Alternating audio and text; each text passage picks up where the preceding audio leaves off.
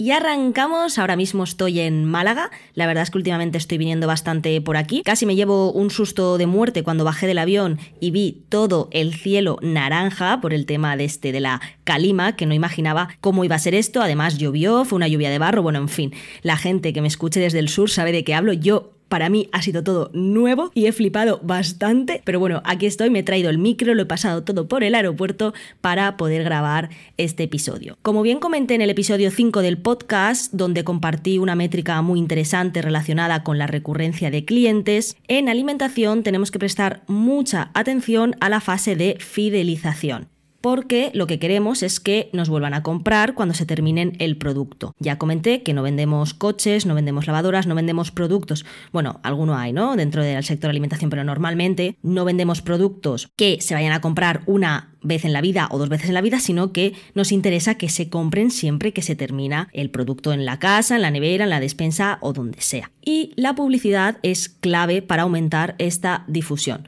Pero hoy quiero centrarme en una publicidad que no cuesta dinero, pero que, sin embargo, es la más potente y efectiva de todas. El llamado boca a boca, es decir, la publicidad de toda la vida. Así que en este episodio vamos a analizar por qué esta publicidad es la mejor que puedes conseguir para tu negocio de alimentación y cómo puedes conseguirla sin invertir. Vamos a por ello. ¿Qué está petándolo ahora en el mercado? ¿Cómo se crece, escala y vende en un negocio el sector alimentario? Cómo lo están haciendo las marcas que ya conoces. Soy Marta Lavanda y este es un espacio para disfrutar del marketing con marcas top que están revolucionando el mercado. En este podcast vamos a poner patas arriba lo que está funcionando hoy en día en el sector alimentario. Ventas, nuevas tendencias, comunicación, mentalidad, estrategia, pero sobre todo, marketing digital sin aditivos. Si buscas ideas rebeldes, disruptivas y auténticas, quédate conmigo que nos lo vamos a pasar bien. La verdad es que este episodio ha sido pura inspiración después de unas cuantas historias contadas entre risas con clientes, como por ejemplo, tengo un cliente que dentro de una provincia a todas las personas que vende viven en la misma calle, o sea, es decir, de toda la provincia, que es bueno, bastante grande, pues solo vende a una calle de un pueblo de esa provincia.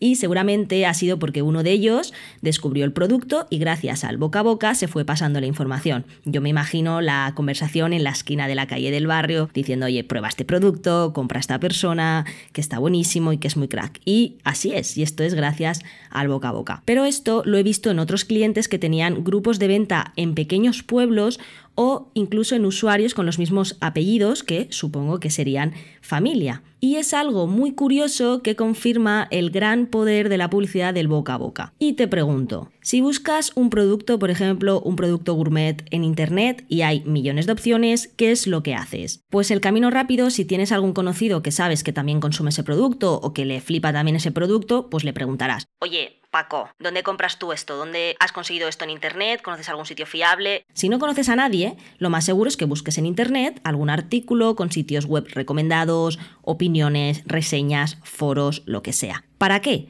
Pues para quedarte tranquilo o tranquila de que estás tomando una buena decisión. Porque, lo he comentado alguna vez, nuestro cerebro se apoya en información para elegir la mejor opción y de esta forma facilitarnos el trabajo. Por eso la opinión de otra persona es muy valorada, aunque sea la peor del mundo.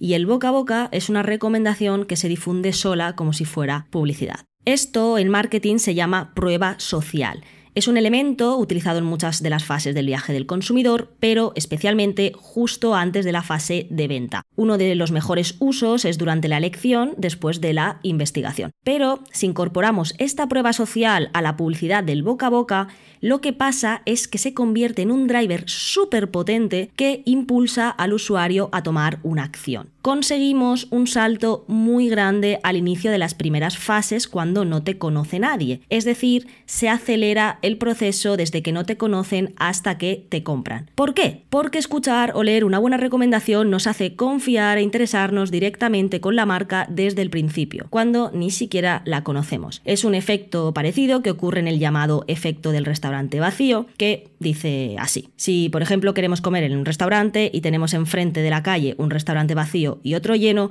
ya puede tener la peor pinta del mundo el lleno que vamos a ir ahí porque está todo el mundo y porque nos fiamos mucho de lo que han elegido otras personas. Esto en realidad es una mierda porque somos súper influenciables, pero la cosa es que funciona así. Nos guiamos mucho por la prueba social. Por eso, cuando estás empezando con un negocio, la acción más potente en marketing es hacer muy bien tu trabajo y tratar muy bien al cliente, porque eso es lo que va a provocar que te recomienden. Entonces, ¿qué puedes hacer para promover esta prueba social y fomentar el boca a boca? Pues yo te voy a proponer tres acciones más un extra. La primera es liar la parda. Y sí, has escuchado bien. Es hacer algo muy disruptivo para quien lo vea, lo difunda rápidamente y diga que eres la hostia. Por ejemplo, inventarse un challenge en las redes sociales con tu producto y de esta forma las personas lo compartirán y lo recomendarán. Recuerdo un cliente que me dijo que empezó a regalar cervezas en una feria medieval que estaba y que puso un cartel bien grande que ponía cerveza gratis. Obviamente era cerveza artesanal suya, pero la regalaba a todo Kiski. Y claro, mucha gente se acercaba a por esa cervecita y ya que estaban ahí, pues se quedaban un poco a ver lo que vendía y al final acababa comprando. Y de hecho me dijo que vendió muchísimo en esa feria. Cuando damos algo gratis, la otra persona se siente en deuda contigo, que esto está relacionado con un gatillo mental que también se utiliza en ventas, que se llama reciprocidad y que facilita que luego accedan a esa compra, ¿no? Por ejemplo, con el famoso lead magnet, lo que hacemos es aportar un valor gratis y creamos esa cierta pues, reciprocidad para que luego esas personas pues digan, bueno, esta marca, este negocio me ha dado muchísimo valor y al final como que dices, bueno, no lo sé, pero le voy a comprar porque como que me siento en deuda. Otro ejemplo también es eh, otra clienta con la que trabajaba, lo que hizo fue en las fiestas de fallas, se fue con su producto a repartirlo por todas las bandas de música que estaban tocando en la calle y se lo regalaba para que, bueno, pues para que se fomentase ese boca a boca y para que hacer difusión y lo fue em, compartiendo por las redes sociales y bueno, fue algo muy guay porque también esos grupos lo compartían y al final pues hizo una difusión y un boca a boca que molaba bastante. La segunda acción que te recomiendo es proponerlo a través del email. Esta es otra secuencia de email marketing que me ha tocado escribir más de una vez. La cosa va así. Al poco tiempo de que un cliente compre, se le envía una secuencia de emails, de 1 a 3 emails según los objetivos que queramos manejar, y les ofrecemos una ventaja si traen a un amigo o a un familiar. Lo típico que se ofrece un descuento para ambos, un regalo o lo que sea. Hay gente que lo llama apadrinamiento, pero a mí me gusta llamarlo boca a boca obligado porque estamos incitando a que nos recomienden con un boca a boca, pero a cambio de algo importante que si haces estos emails quede muy claro los pasos a seguir en el proceso, porque la mayoría de gente en Internet, ya te lo digo yo, que no se entera de lo que tiene que hacer y que hay que explicarlo muy mascadito y de una forma muy fácil para que no genere fricción y que no le haga entender que es algo que un proceso difícil, que le va a costar tiempo, porque si no, ya te digo yo que no lo va a hacer. Y la tercera acción que te recomiendo para conseguir ese boca a boca es pedirlo con total humildad. No hay ningún problema que se lo pidas a tus clientes con todo el respeto. Si tienes una tienda online, deja un comentario en el email de onboarding proponiendo que te recomienden si les ha gustado el producto. Al igual que yo te puedo decir, oye, si te gusta este podcast y crees que a alguien le puede interesar, compártelo para que pueda llegar a más personas y me ayude a seguir creciendo. Y ya está, así de fácil. Muchas veces las personas no comparten porque no se dan cuenta o no ven que sea tan importante pero si se lo hacemos llegar, estoy segura que estarán encantadas de compartirlo. Y por último, así como consejito extra, si quieres incorporar esta prueba social a una estructura de venta, tienes que hacerlo en forma de testimonios, de reseñas u opiniones y tiene que estar muy cerca de un call to action o un CTA para que se produzca una acción.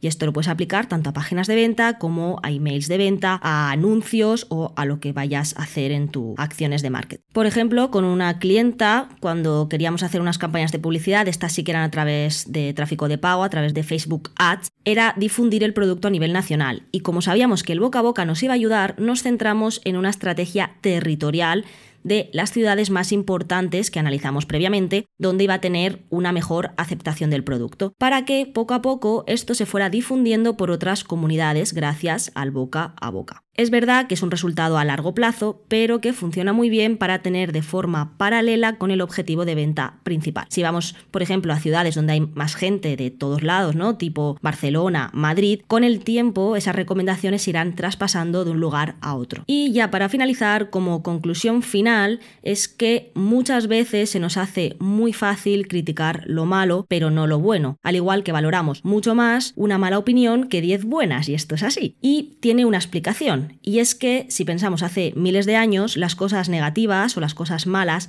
es lo que nos podía matar o lo que nos iba a impedir sobrevivir. Por eso nuestra mente está acostumbrada a darle mucha más importancia a las cosas malas que a las buenas. Así que es muy, muy importante que trabajes esta prueba social que, junto al boca a boca, es súper valiosa para cualquier negocio. Así que a por ese boca a boca, obligado o no. Nos vemos en el próximo episodio.